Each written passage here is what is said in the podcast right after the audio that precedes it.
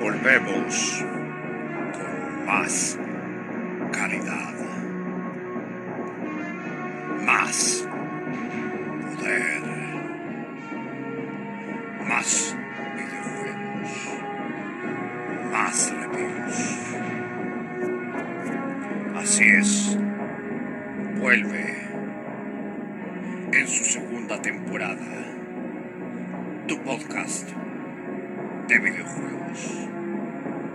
Así es, el mejor podcast de videojuegos. Vuelve Rob Games Analysis. Estamos de vuelta. Estamos disponibles en las principales plataformas Spotify, Overcast, Pocketcast, Breaker, Anchor. Ya comienza Rob Games Analysis.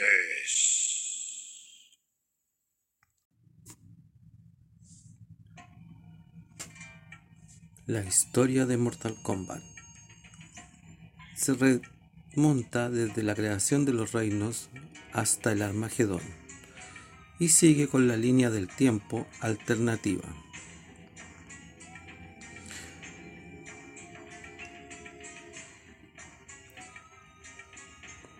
La historia se divide en tres secciones. Todo lo que ocurre antes del Mortal Kombat, del pre-Mortal Kombat incluyendo todo lo ocurrido desde la creación de los reinos hasta el décimo torneo de Mortal Kombat, que es la historia de los videojuegos, la historia principal. Mortal Kombat desde el décimo torneo hasta el Armagedón y la línea del tiempo alternativa, que es la tercera parte, desde el regreso al pasado hasta la actualidad. Comenzamos con la primera parte que es el pre-Mortal Kombat y vamos desglosando todo lo que ha ocurrido con algunos hechos. Comenzamos con los dioses antiguos y el ser único. Hace mucho tiempo, al principio de los tiempos existían solamente los dioses antiguos y el ser único más conocido por nosotros como Chinook, obtuvo su poder al drenarlo de los dioses antiguos, consumiéndolos en el proceso finalmente. Los dioses antiguos dejaron de lado sus diferencias y lanzaron su ataque contra el ser único. Para salvarse al final, los dioses antiguos crearon seis armas llamadas los Kamidogu cuando usaron las armas, el ser único se dividió en varias piezas, aunque su conciencia sobrevivió. Los Kamidogu se perdieron en seis diferentes piezas del ser único. Finalmente estas piezas se convirtieron en los reinos y la vida comenzó a seguir dentro de ellos. Existieron seis reinos principales, como el Ram, que es la tierra, el Netherram, el infierno, el World, que es el inframundo, el Order Realm, el reino del orden, el Chaos Realm, el reino del caos, y Edenia. Cada uno con un Kamidogu, representativo que contenía la esencia de cada reino. Además de estos también se crearon otros reinos menores. La conciencia incorpora del ser único o incorporada del ser único buscaba reunir todos los reinos para volver a hacerse entera y actuaría a través de los seres como Naga y Chao Kahn y sería el responsable de los intentos de fusionar a los reinos, particularmente el reino de la tierra con el inframundo.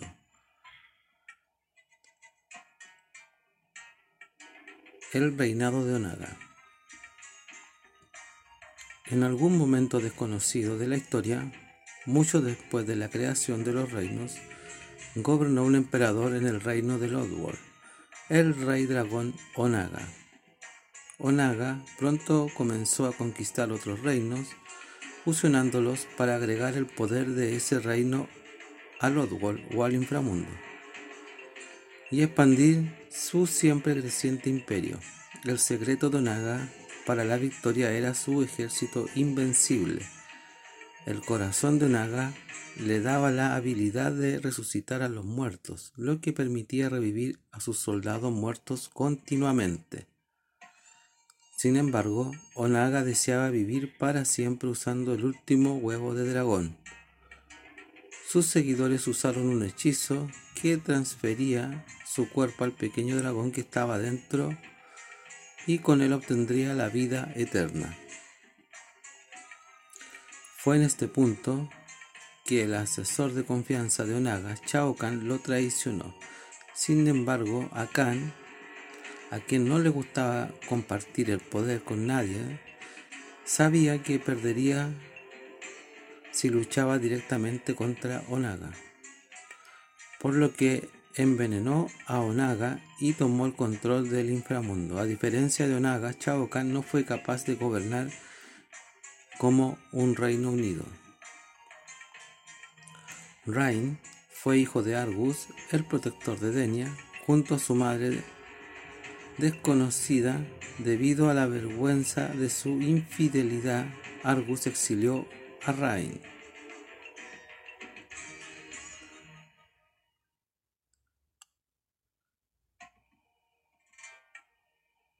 La familia real, como resultado, Rain fue entregado a un anónimo pero general importante en el ejército de Denia. Rain es por tanto un semidios, el hijo de un verdadero dios y un edeniano.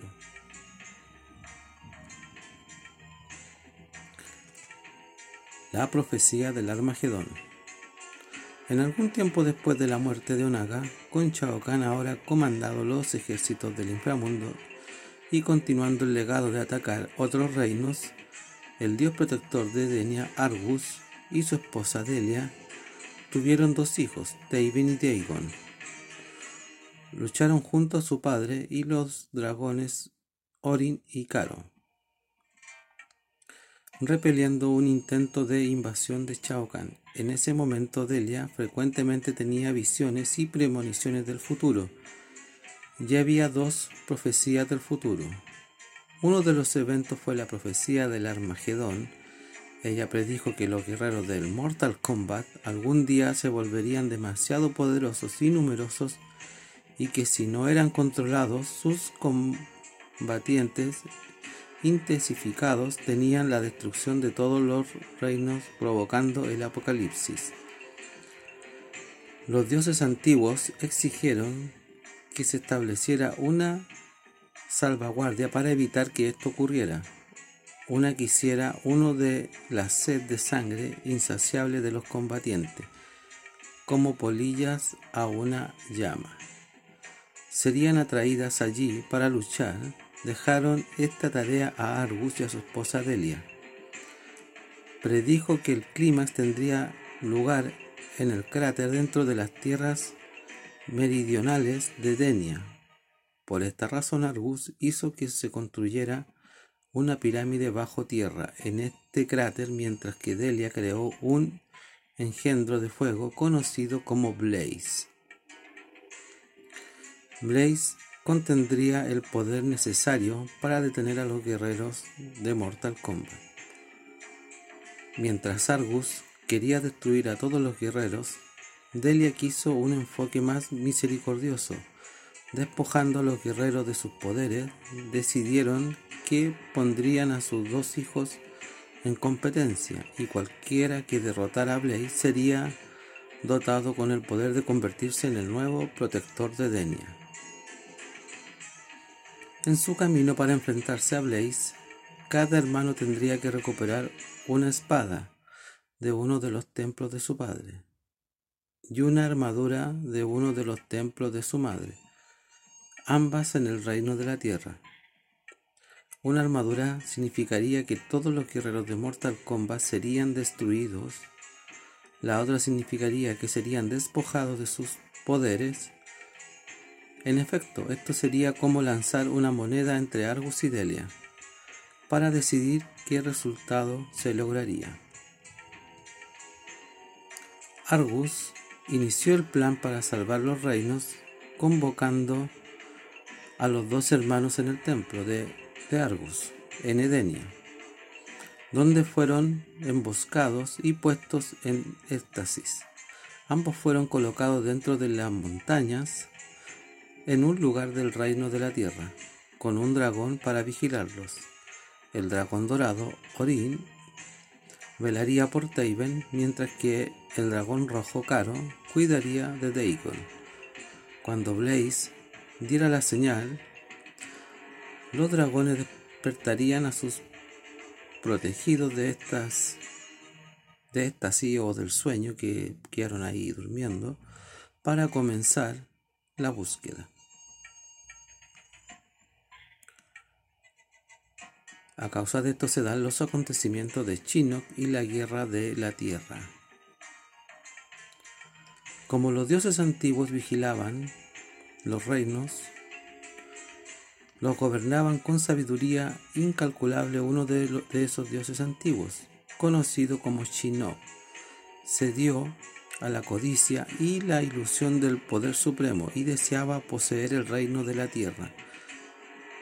Sin embargo, los dioses antiguos habían designado al dios del trueno conocido como Raiden para proteger la tierra, habiéndose beneficio de que Blaze había sido esclavizado por los santos, que permanecieron fieles a Onaga. Shinnok engañó magistralmente al dragón Caro, haciéndole creer que la señal había sonado y convenció a Dagon de que sus padres, Argus y Delia, estaban contra de él. Dagon mató a sus dos padres debilitándolo y Edenia y dejando en un estado de anarquía, lo que permitió a Shao Kahn invadirlo sin un dios protector que se le opusiera. Shinnok luego dirigió su atención hacia la tierra, cuyo Yancy podría otorgarle el poder de volverse invencible. La guerra entre Shinnok y Raiden fue feroz, como resultado del conflicto, la Tierra llegó casi a su destrucción, sumergiéndola en siglos de oscuridad. Pero Raiden descubrió que el poder de Chino estaba vinculado a su amuleto místico, ya que éste le permitió debilitar las fronteras de un reino y por lo tanto entrar en el reino sin problemas y mantener a raya a los dioses antiguos. Raiden teniendo la opción de destruir la civilización sauriana, raza de reptile, arriesga a entregar el reino de la tierra a Chino. Eligió la primera y despojó a Chino.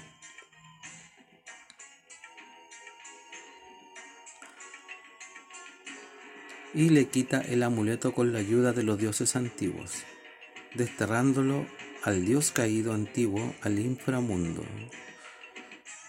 donde netamente después lo dejaron encerrado en el infierno.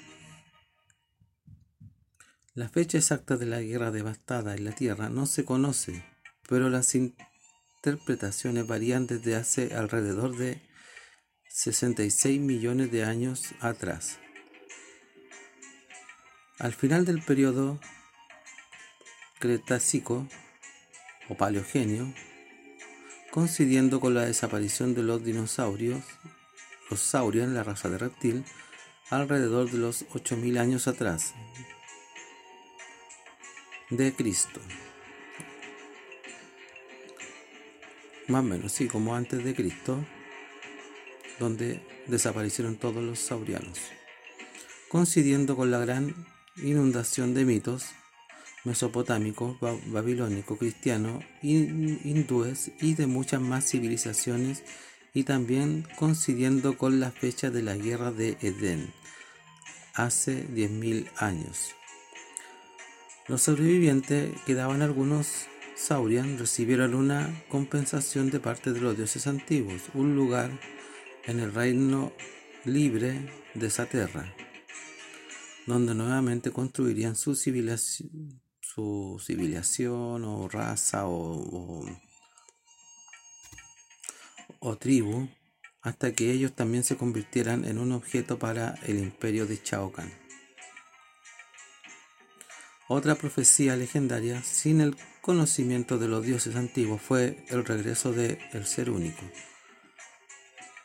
Se detectó que si obtenía los seis Kamidogu y el amuleto sagrado, se le otorgaría el poder máximo para fusionar las siete armas en una sola y provocar la destrucción de los reinos. Raiden, para evitar que esto sucediera, creó un enorme templo en las profundidades de la montaña de Asia para albergar el amuleto y nombró a cuatro guardianes para que sirvieran de protectores del amuleto. Cada uno de estos guardianes representaba uno de los elementos que comprendía más o menos lo siguiente. El dios del viento, que era Fujin, el dios de la tierra, el del agua y el del fuego. Mientras el amuleto permaneció en la tierra con la esperanza de que estuviera en buenas manos, Chino permanecía atrapado en el infierno. En el infierno ha existido desde el principio de los tiempos y ha tenido muchos nombres, ya sea que los conozcan como infierno o Hades o cualquier otro nombre, siempre ha tenido el mismo propósito, actuar como el hogar final de aquellos que han hecho mal en toda su vida. Cuando Chino despertó en el infierno, se encontró bajo el ataque de Lucifer, el líder del reino ardiente. Lucifer usó las almas de aquellos a quienes el mismo chino había desterrado al infierno para atacar al dios antiguo chino. Fue rápidamente derrotado y se encontró torturado en las profundidades del infierno de la por ahí donde los lugares donde está el inframundo, pero en el infierno por la eternidad. Durante un número desconocido de años, el antiguo dios chino cayó en el tormento de Lucifer en el infierno hasta que tropezó con un misterioso hechicero llamado Quan Chi. Una vez pues un Oni del infierno transformó su apariencia al aprender hechicería, incluso obteniendo el poder de viajar a través de todos los planos de la realidad sin ser detectado por ninguno de los dioses. Quan Chi dijo a Chino que lo ayudaría a escapar de su prisión y vencer a Lucifer si Chino aceptaba su propuesta. Poder y el derecho de gobernar al lado de Chino. Chino estuvo de acuerdo con su desesperación, convirtió a Quan Chi en un hechicero oscuro y los dos libraron una guerra en el infierno, que duró por muchos siglos. Finalmente vencieron a Lucifer y tomaron el control del infierno. Chino, que era ahora el, el rey o el gobernante del reino de todos los muertos, pero no estaba contento con su conquista. El infierno no es más que fuego y azufre y solo gobierna sobre los grotescos demonios que habitan en el reino. Sin embargo, Chino quería más de lo que ya tenía.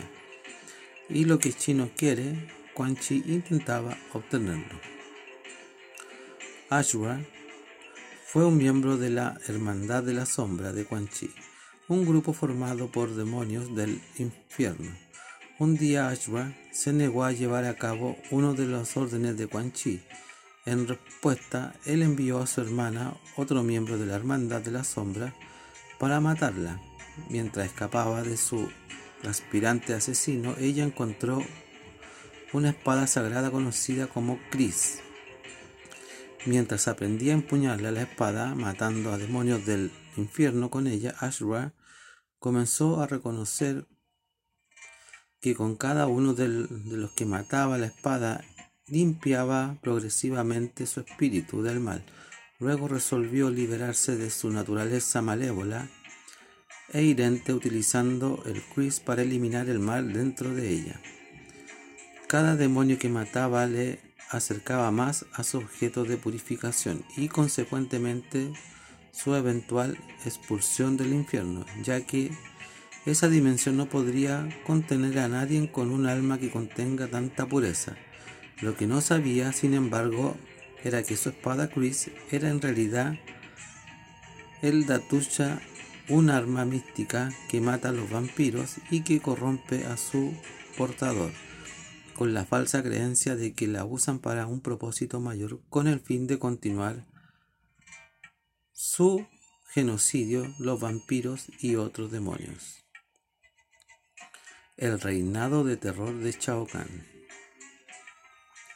Al igual que Onaga, antes que Chao Kahn buscó expandir su imperio y poder a través de la conquista de otro, de otro reino u otros lados u otros mundos, atacó y conquistó muchos reinos más pequeños, incluido Asaterra, lugar donde habitaba Reptil y su raza, aumentando su poder lentamente durante miles de años. Finalmente, acumuló el poder suficiente para conquistar cualquier reino al tamaño del inframundo y obtuvo poder más allá de cualquier aspiración mortal.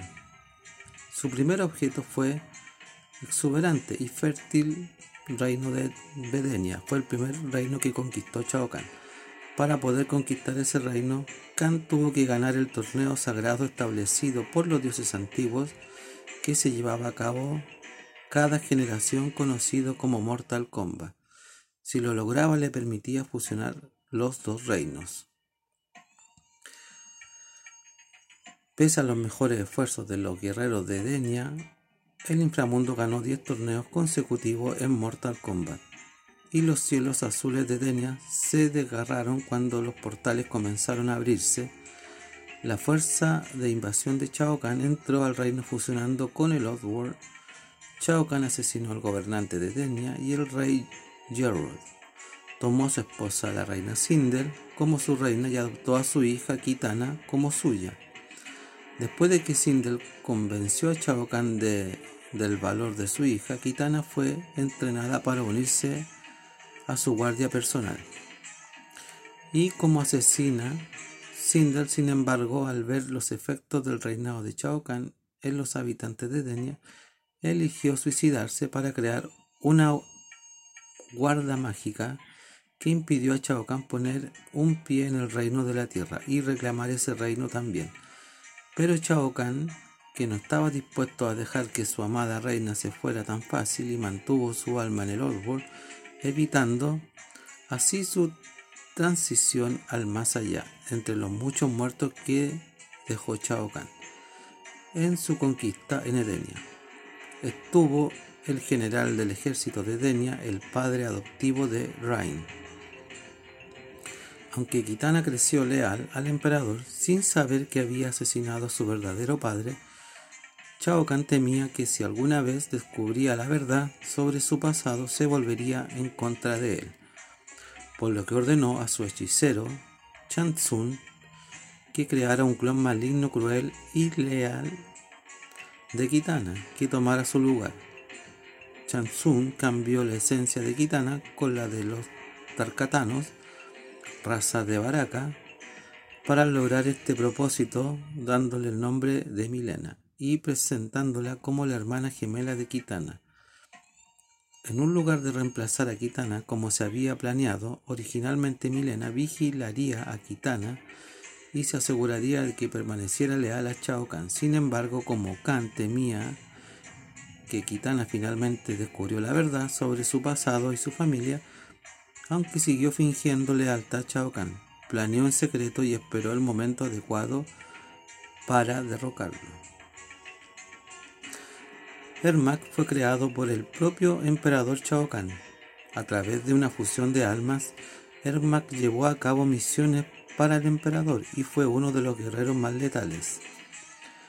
El reino del terror de Chao Kahn lo llevó a conquistar el pueblo guerrero conocido como Oshtek, aunque su rey Kotalkets se rindió a Chao Kahn. Secretamente envió a su hijo pequeño a la tierra Fue allí donde el hijo de Kotal tropezó con la civilización maya y se convirtió en un dios para ellos. Lo adoraron como Buluk, el dios de la guerra y el sacrificio. Eventualmente su gente murió y el regreso al inframundo. El torneo Mortal Kombat y Chansun. Habiendo pasado unos milenios, ahora con Edenia conquistada y otros reinos añadidos al imperio de Lodwell, Shao Kahn concentró su atención en la conquista del reino de la tierra, que muchos consideraban una joya. Shao Kahn envió a Chansun para establecer el torneo sagrado como una competencia entre sus ejércitos y la Tierra. El premio para el ganador de Mortal Kombat sería que el campeón no envejeciera durante 50 años hasta el próximo torneo. Khan solo podría tomar la Tierra si ganaba 10 veces el torneo consecutivo de Mortal Kombat para evitar que el inframundo tomara control de la Tierra. Raiden comenzó a aceptar monjes Shaolin llamados la Sociedad del Loto Blanco con la finalidad de entregar guerreros para luchar por la Tierra en Mortal Kombat. En un momento el inframundo estaba al borde de la victoria final, ya que su campeón, el hechicero Chansun, había obtenido nueve victorias consecutivas. En el décimo torneo, sin embargo, fue derrotado por un monje Shaolin llamado Kung Lao, que es el Gran Kung Lao, el original. Fue nombrado el gran héroe de la Tierra y el nuevo campeón de Mortal Kombat. Pero en el próximo torneo, Chansun regresó Luego de unos grandes maestros del torneo muriera misteriosamente, se permitió que ahora el anciano Chansun tomara su lugar. Luego presentó a su nuevo alumno y campeón del inframundo, un Shokan de cuatro brazos llamado Goro. El nuevo guerrero derrotó y mató al gran Kulao, marcando el final del control de los Shaolin del torneo, ya que Chansun tomaría el control de este inmediante después de moviendo la competencia de, a su isla, privada en el mar perdido. Una ubicación del triángulo de las Bermudas existente entre la Tierra y el inframundo, y corromper las reglas permitiendo a los competidores matarse uno a los otros. Para su diversión durante los siguientes 500 años, Goro acumuló nueve victorias consecutivas. El torneo de la próxima generación sería el décimo que y Chansu necesitarían para que los dioses antiguos permitieran a su emperador poner un pie en el reino de la tierra y reclamarlo como suyo.